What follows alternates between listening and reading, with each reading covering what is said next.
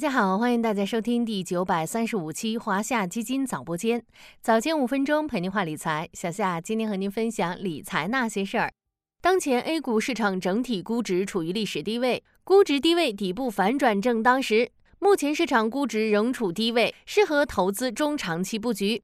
这些话是不是很耳熟？自从 A 股震荡回调以来，估值低位就成为市场研判时几乎离不开的一个指标。其中透露的意思也很清楚，当前 A 股估值处于历史底部，向下空间有限，向上弹性充足，长期投资窗口打开。那么相对低位究竟是什么意思呢？对于投资布局有多少参考意义？咱们今天就来聊聊低估这个话题。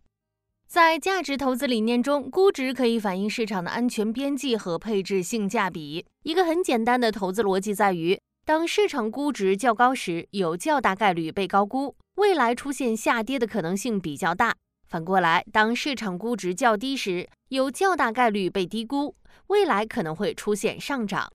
用我们选择股票为例，假设有两家公司摆在面前，相同价格下，我们会选择盈利能力更强的那家；而相同盈利能力下，我们会选择价格更便宜的那家。而这两种情况其实都可以归结为一种。我们优先考虑的一般是市盈率更低的那家公司。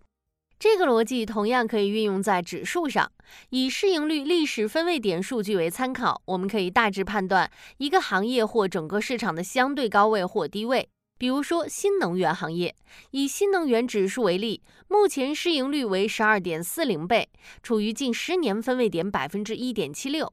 换句话说，比近十年超过百分之九十八的时候都要便宜。所以，我们常听到说，经过这一轮调整，新能源行业已经处于历史低位。再来看代表市场整体走势的万德全 A 指数，目前市盈率为十七点一零倍，处于近十年分位点百分之三十点四七，比近十年近百分之七十的时间要便宜。所以，很多市场人士都给出 A 股处于历史低位的判断。了解了相对低位的内涵，我们再来解答大家非常关心的一个问题：相对低位究竟代表了什么？处在这个位置，市场一定会上涨吗？先回答第二个问题：处在相对低位，市场不一定就会上涨。低位后面可能还有更低位，那么相对低位就没有意义了吗？当然不是，因为市场周期的存在，相对低估背后隐藏的是相对的机会。橡树资本联合创始人霍华德·马克思在《周期》一书中说过：“做投资，你可以什么都不相信，但你必须相信周期。只要有人在，就有周期。所谓市场周期，是指资本市场有周而复始的生命周期，会经历一个从成长到高峰再到衰退的过程。一个周期结束，下一个周期就会开始。”于是我们可以看到，A 股几十年的发展过程，也是一个个周期的循环往复。打开上证指数的走势图，你会清楚看到，指数自上市以来就在牛熊周期中展开。比如2005年到2007年的牛市之后，紧接而来的是2008年的熊市下跌。此后，2009年到2013年，市场持续震荡波动，并在2014年到2015年开启了又一轮牛市。此后，二零一五年到二零一六年又是一轮熊市下跌，后面跟着的是二零一七年到二零一八年的震荡波动，二零一九年到二零二零年的结构性牛市，二零二一年到二零二二年的震荡回调。不难看出，市场就是这样在牛市上涨、熊市下跌、震荡波动中循环往复。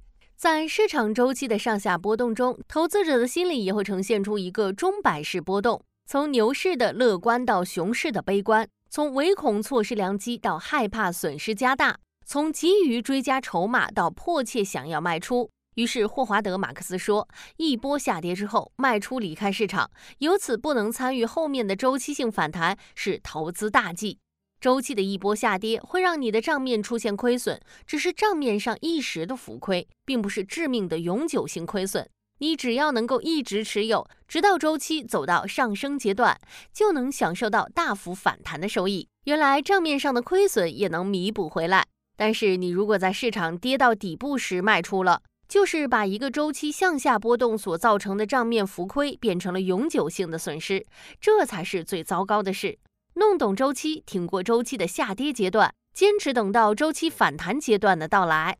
最后，用霍华德·马克思在《投资最重要的事》中一句话作为今天的结尾：我们也许永远都不知道我们将来会去哪里，但是我们最好搞清楚我们现在正在哪里。没有人可以准确预知未来。我们不知道过热的市场什么时候会下跌，也不知道下跌的市场什么时候会上涨。但了解市场目前在周期中所处的位置。指导自己下一步的投资行为，这或许就是相对低位的意义所在。好了，今天的华夏基金早播间到这里就要结束了，感谢您的收听，我们下期再见。